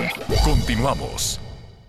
Porque te presta hasta cuatro meses de tu sueldo. Porque lo obtienes en máximo 24 horas. Porque lo utilizas para lo que quieras. Porque lo tramitas fácil y sin intermediarios. Porque tiene las tasas más bajas del mercado. Porque es tu derecho. Fonacot es el crédito. Fonacot 50 años cumpliendo. Gobierno de México. La Fiscalía General del Estado de Guerrero inició una investigación por el asesinato de Julio N. y Víctor N., exfiscal especial de recuperación de vehículos y exministerio público federal, respectivamente, en hechos registrados en el municipio de Iguala. De acuerdo con el informe de la Fiscalía, el doble asesinato ocurrió sobre la carretera Iguala a Taxco, a la altura de la colonia Fobiste, cuando las víctimas se trasladaban en una camioneta que recibió varios impactos de bala. Tras el ataque y al perder el control de la camioneta, una mujer que viajaba en moto también resultó herida, así como otros vehículos que fueron impactados. Al lugar de los hechos, arribó personal de la Policía Investigadora Ministerial y de los servicios periciales, quienes realizaron las primeras diligencias y el levantamiento correspondiente. De acuerdo con datos de la Secretaría de Seguridad Federal, Guerrero suma ya 38 homicidios en lo que va del mes de febrero, informó Ángel Villegas. El paso del Frente Frío número 33 ha dejado consecuencias significativas en los municipios serranos del estado de Veracruz, afectando a los cultivos esenciales para la región. Los cultivos de papa, maíz y frijol en la región de Tonayán se han visto afectados por las bajas temperaturas y heladas. Además, los pastizales destinados a la engorda de ganado también han sufrido daños considerables, generando preocupación entre los productores locales. Esto se presenta también en el municipio de Miahuatlán, donde la ganadería es la principal actividad económica y se ha visto afectada. Los agricultores y ganaderos de estos municipios se encuentran en una etapa de evaluación de los daños, mientras las autoridades coordinan esfuerzos para brindar el apoyo necesario y mitigar los impactos económicos generados por el paso del Frente Frío número 33. Informó desde Veracruz Juan David Castilla. Bueno, eh, vamos a revisar algunas, eh, algunos comentarios. Nada más decirle la, pues este fin de semana va a estar, va a estar calientito. Nos están, eh, estamos aquí revisando precisamente el pronóstico en Mérida. En Mérida van a tener 29 de máxima hoy, 29 allá en Cancún 26. Está a gusto Cancún 26, aunque ya para la Ciudad de México 26 es así, no Qué calorón. Monterrey 25. En Hermosillo 18, porque pues todavía están con la cosa del frente frío. Culiacán 25 grados, Mexicali que luego se llega a los 50, cosas así, están en 17. Entonces todos por, por ahí de los 28, 25, ¿no? La Ciudad de México 30, para que más te guste. 30, calorón si luego nos estamos ahogando los 22, 24, así de, ah, no, no sé sopar. Bueno, 30 y sin agua, Miguelón. 30 y sin agua en diferentes partes. Por más que digan, no sé, ya se hicieron inversiones. La semana pasada nos estaban diciendo, no, ¿cuál? Si se hicieron inversiones de 17 mil millones de pesos. ¿Cómo? Sí, de 17 mil, pero ¿en dónde? ¿Cuándo? ¿Cómo? Pues entonces algo, algo no jaló porque pues, le cabres a la llave y no cae agua. Entonces, calientito, mucho cuidado entonces con la exposición porque si estamos a 30 la radiación solar también, también es una cosa importante. Cuídese, cuídese muchísimo. Miguelón, tenemos ya algunos comentarios de nuestros amigos del público. Sí, Javier, muchas gracias. Aquí precisamente nos mandan imágenes de algunas de algunas de las aduanas. Dice, eh, es la aduana de Altamira. No hay sistema desde ayer a las 8 de la mañana. Ya no salí del almacén hasta ahora a las 9 de la mañana y estoy formado para pasar el sistema desde las nueve y media. Sigo sin pasar. Hay compañeros que desde ayer están formados y es la, precisamente la imagen de un amigo transportista, de un trailero, Alfredo y nos está mandando incluso un video. Muchas gracias, muchas gracias y bueno, ah, pues luego, me lo pasas para, para compartirlo eh, a través de las redes sociales. Pues sí, ya me imagino la fila de horas eh, para, para cruzar, pues no hay sistema y ahí tienen atorada toda la mercancía. ¿Qué más, Miguelón? Buenas tardes, de acuerdo con que el que gobierna debe garantizar salud y seguridad, la educación no debe estar en manos de quien gobierna, ya que una educación deficiente les permite perpetrarse en el poder. Lamentablemente, además del largo trabajo normal de las personas, debemos también dar un extra y educarnos de una mejor manera. Uciel Díaz, desde la zona de Oaxaca, muchas gracias. Buenas tardes, soy la señora Celina Camargo de Naucalpan. Me dice Miguel, coincidimos en lo mismo. Ahora cuando salen nuestras hijas, estamos inquietos por lo que pueda pasar. Ellas o ellos deben de mandar ubicación de donde estén qué taxi van a abordar y sobre todo contestarnos el celular estén donde estén. Y aquí, por ejemplo, también del Estado de México, este, aquí, por ejemplo, es de Naucalpan. Naucalpan, uno de los municipios con el mayor nivel de percepción de inseguridad. Pero aquí no me dicen de dónde, pero Edgar Mariscal Ramírez me dice, docente Estado de México, dice, sí, estoy feliz y satisfecho. Hay todavía muchas cosas que mejorar, pero los medios hablan más de lo malo que de los logros. Bueno, pues aquí leemos todos los comentarios. Muchas gracias, don Edgar. Gracias. Eh, Hilda Teresa Pérez, buenos días, Javier. Aquí en Oaxaca estamos y el gobierno de Salomón está cada rato pasando comerciales en la radio diciendo que gracias a este gobierno de la 4T ya está lista la autopista la costa. Cuando es mentira, no han hecho nada. La autopista la hicieron gobiernos peristas, pero ellos colgándose en mil. Saludos cordiales. Francisco Ramírez de Cuernavaca, saludos Javier. Es falso que el país esté feliz. Se está cayendo a pedazos, inseguridad, pésimos servicios, salud, muchos desaparecidos, inflación, delincuencia, secuestros, extorsión, escasez de agua, etcétera. Y ya me manda aquí un mensaje Francisco Ramírez de Cuernavaca, este Javier.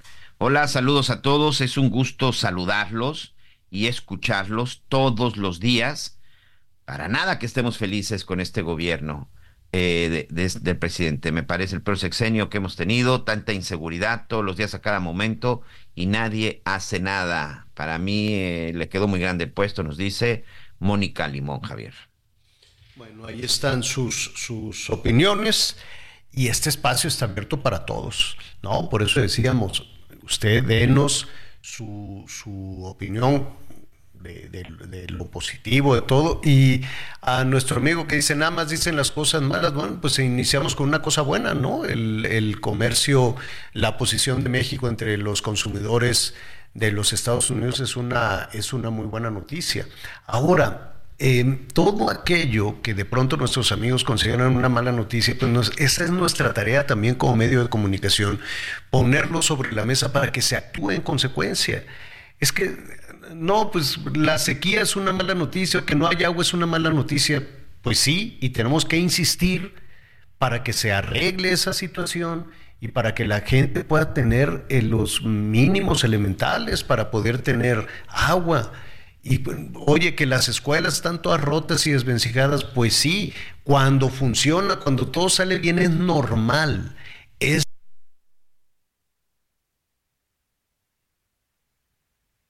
Sin duda, de pronto son de esas cosas que aquí también hemos comentado, que hemos este, eh, manejado. El, el, asunto es que se tiene que, presentar una serie de denuncias de hechos, hechos que evidentemente además ahí están. ¿no? El tema de la inseguridad, pues ahí sí no es un invento de nadie, son cifras que evidentemente tienen las propias, tienen las propias autoridades. Pero bueno, por ejemplo, una de las cosas importantes, algo de lo que ha estado sucediendo que tiene que ver con las exportaciones, el hecho de que nos hayamos convertido en uno de los mayores exportadores, incluso por encima de China, pues habla muy bien de que se están haciendo las cosas de manera correcta a la hora de hacer negocios con la Unión Americana. Habla también, bueno, pues del trabajo y también de lo que se está haciendo al respecto en materia, en materia de exportaciones. Por ejemplo, el aguacate, amigos. Hablemos del tema del aguacate. Sobre todo que de pronto se pone muy de moda en estos días, eh, días previos al Super Bowl, porque si hay algo que se consume durante el partido durante el momento en el que está viendo el Super Bowl, pues es el famoso guacamole, en su mayoría hecho por aguacate mexicano. Eleazar Ceguera, él es presidente de la Asociación de Productores Exportadores de Aguacates de Jalisco. Y muchas gracias, Eleazar. Me parece que también allá está de regreso Javier La Torre. Te damos la bienvenida y gracias por este tiempo. Sí, muchas gracias por la invitación. Aquí estamos a la orden. Al contrario, Eleazar, oye, pues qué buena noticia. Es una es una muy buena temporada. Y mira, y ahora estamos platicando con los productores de Jalisco, que generalmente, digo, es la misma región, se comparten informaciones, competencia, competencia sana, pues, ¿no? Pero eh, de alguna manera tus eh, colegas de, de, Michoacán, pues estaban ahí muy, muy avanzados. ¿Cómo, ¿Cómo hicieron para entrar a ese mercado los productores de Jalisco? Sí, mira Javier, este, buenas, buenas tardes. Este, nosotros este, estuvimos trabajando 10 años para poder ingresar. Este, tuvimos que demostrar que teníamos un aguacate de calidad, sano, limpio, que era un aguacate que pudiera eh, satisfacer las necesidades de, los consumidores de Estados Unidos, mientras estuvimos mandando aguacate a otras partes del mundo. Pero 2022 fue cuando se nos abrió la puerta y gracias a Dios estamos muy presentes ya en el, en el consumo de aguacate de Estados Unidos. ¿Y eh, ya se puede cuantificar, ya se puede hablar más o menos de los beneficios que van a tener para los productores de Jalisco? Sí, mira, este año nosotros vamos a mandar 15 mil toneladas, 15 mil 200 toneladas aproximadamente de aguacate de Jalisco. Ahorita llevamos de los empaques de aquí, que, son nuestros compañeros los que están eh, empacando aquí el aguacate, los de Jalisco, hemos mandado ya 10.500 toneladas y 3.500 que vienen empaques de Michoacán se los llevan y, ellos lo comercializan hacia Estados Unidos. Ya casi estamos cumpliendo la meta, todavía nos quedan dos días, pero vamos a cumplir la meta y nos va a ir bastante bien. Los beneficios económicos, te puedo decir que son 630 millones de pesos es una derrama económica nomás por este evento. Nada más por el Super Bowl. Nada más por el Super Bowl. Sí, nomás por el Super Bowl. Mira, oye, ¿y cuál es el principal destino? ¿Cuál es el principal mercado para el aguacate mexicano en los Estados Unidos? Mm, mira, yo creo que ahorita ya se comercializa en toda la zona. Por todos lados, ¿verdad? Por todos lados, porque en todas las casas, en todas las reuniones, ya es la costumbre del guacamole, de los totopos, de la cerveza, está muy tradicional ya los mexicanos en el Super Bowl. No, pues esa es una, esa es una muy buena noticia. Dime algo, ¿cuánto mandaron hasta ayer, más o menos? Hasta ayer habían mandado nosotros 10.200 toneladas, pero con Michoacán, Michoacán, eh, su promedio de mandar este año van a ser 130.000 toneladas. Yo creo que ellos ya habían mandado como 100.000 toneladas.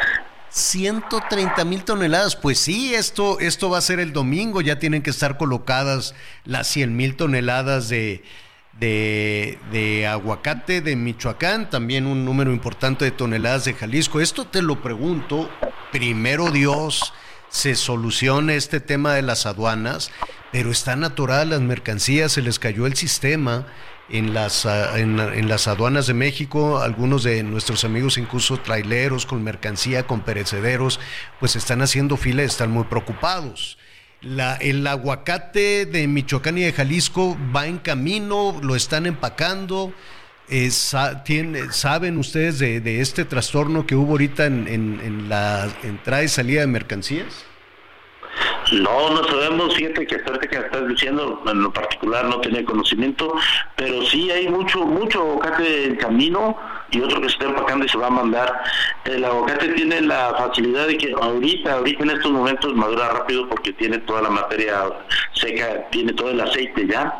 Es rápido su maduración, una cámara de, de maduración lo hace rapidísimo y de un día para otro se puede estar ya consumiéndose en Estados Unidos. Esa es la gran ventaja.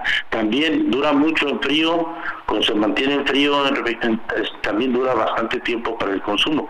Pero ahorita que urge, la cámara de maduración es lo más rápido y sí conviene. Lo malo que hay problemas como estos que retrasan y a lo mejor se saturan algunos centros de distribución por la falta de la llegada. Cuando lleguen, pues se van a saturar. Ahorita van a estar esperando ansiosamente el aguacate para distribuirlo. Sí, no, y aparte, pues hay que checar el azar que en cuestión de, días, en cuestión de semanas, porque bueno, este es el Super Bowl, pero el apetito por el aguacate de Jalisco y de Michoacán en los Estados Unidos, pues se arranca la temporada, ¿no? Arranca la temporada con el Super Bowl y ya después no necesariamente se requiere un acontecimiento deportivo, el consumidor norteamericano busca y de alguna manera es el banderazo de salida para para el aguacate en, en las mesas de los estadounidenses, ¿no? Sí, claro que sí.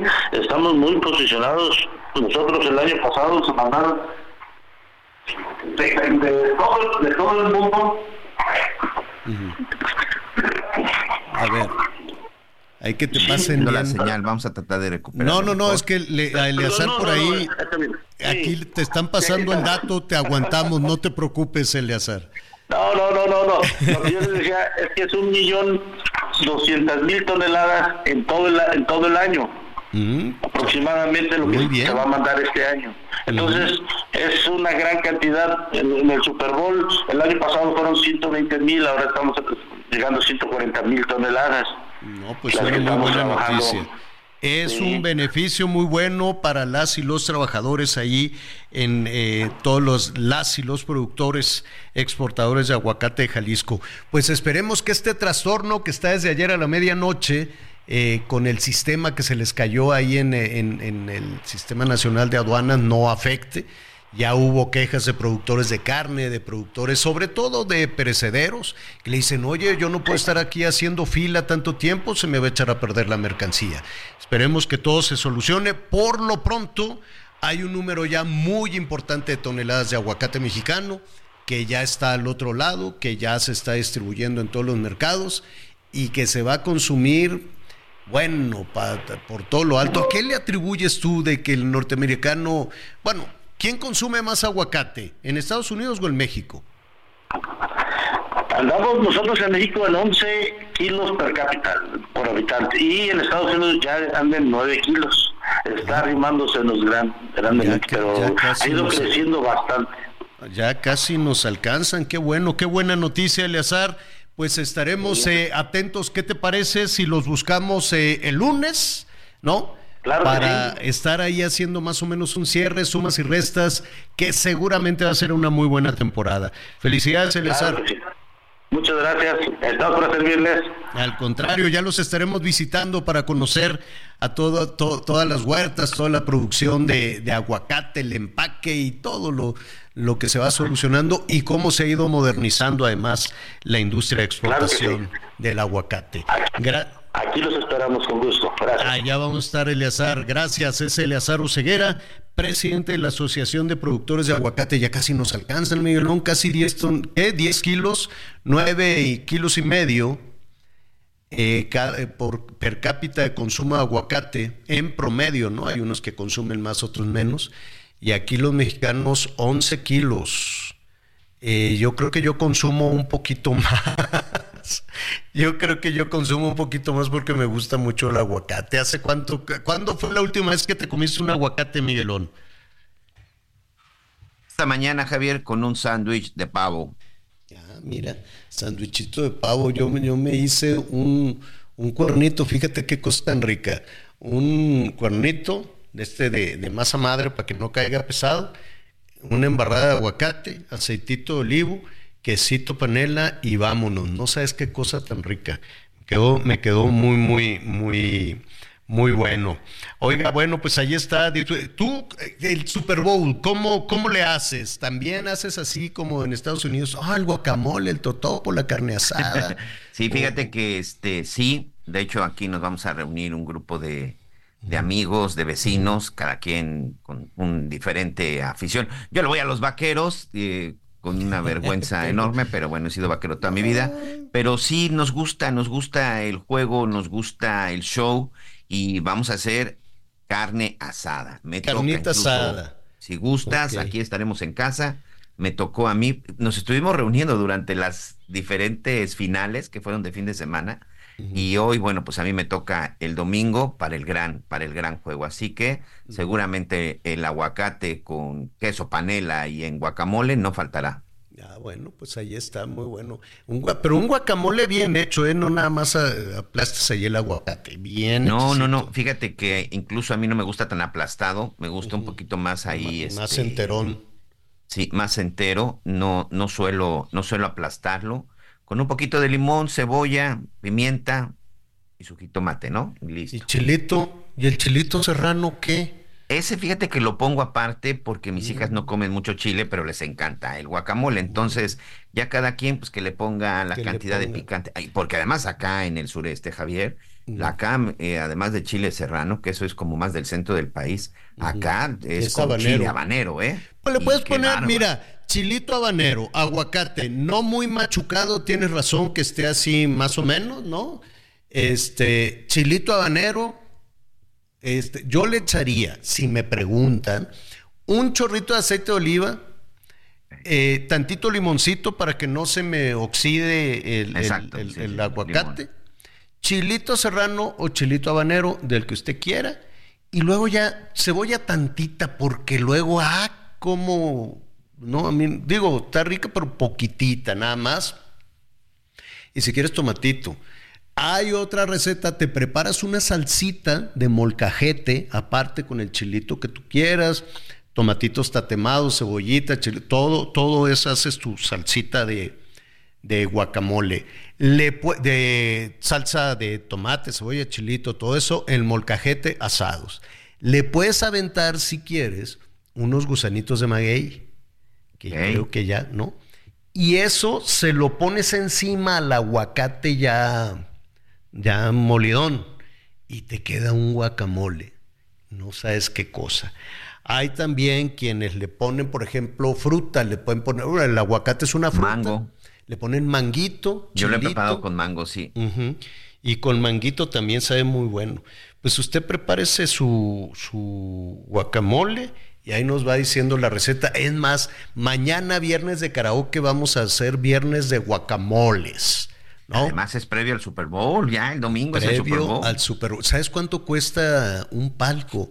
Ayer me fui para atrás como Condorito. Ayer, hoy quién sabe, porque ya ves que en Las Vegas el dinero todo, es como un mundo raro donde el dinero es así. Ah, tanto dinero.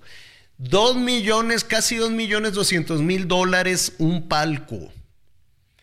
Entonces, la mamá de Kelsey, la suegra de la Taylor, dijo así, ¿no? Como que dijo en sus redes, dijo, ay, no, pues a mí no me alcanza, yo voy a estar ahí en las gradas porque pues no, no me alcanza. Oye, pero tampoco no les dan a los jugadores boletos? Claro que sí, ¿no? Pues la mamá se lo dijo que iba a estar en las gradas porque no le alcanza para un palco. Igual a los jugadores les dan boletos buenos, pero en las gradas.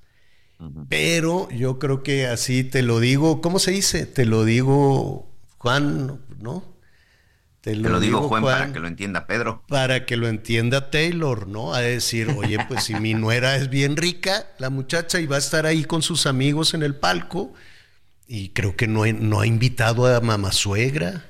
Saber muy mal si no invita a la mamá suegra, yo creo, tú a saber, pero ¿tú qué harías? ¿Mm?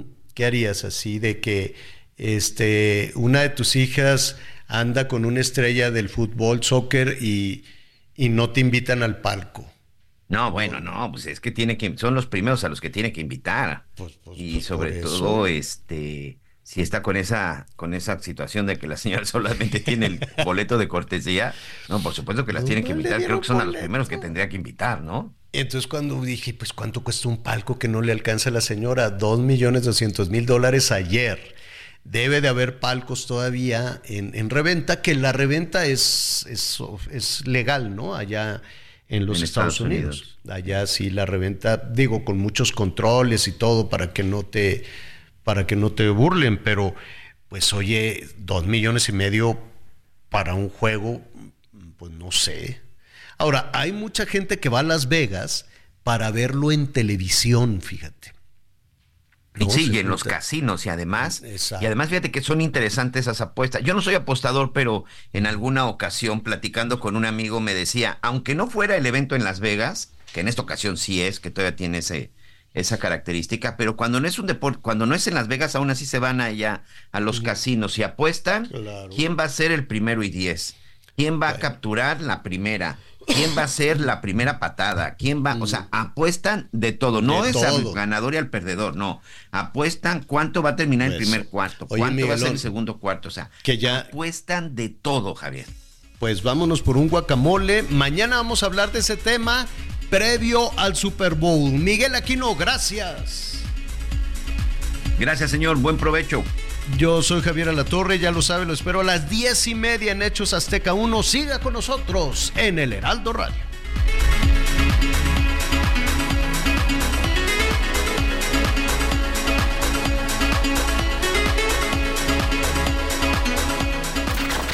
Gracias por acompañarnos en Las Noticias con Javier Alatorre.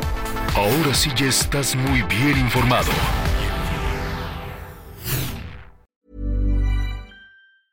Planning for your next trip?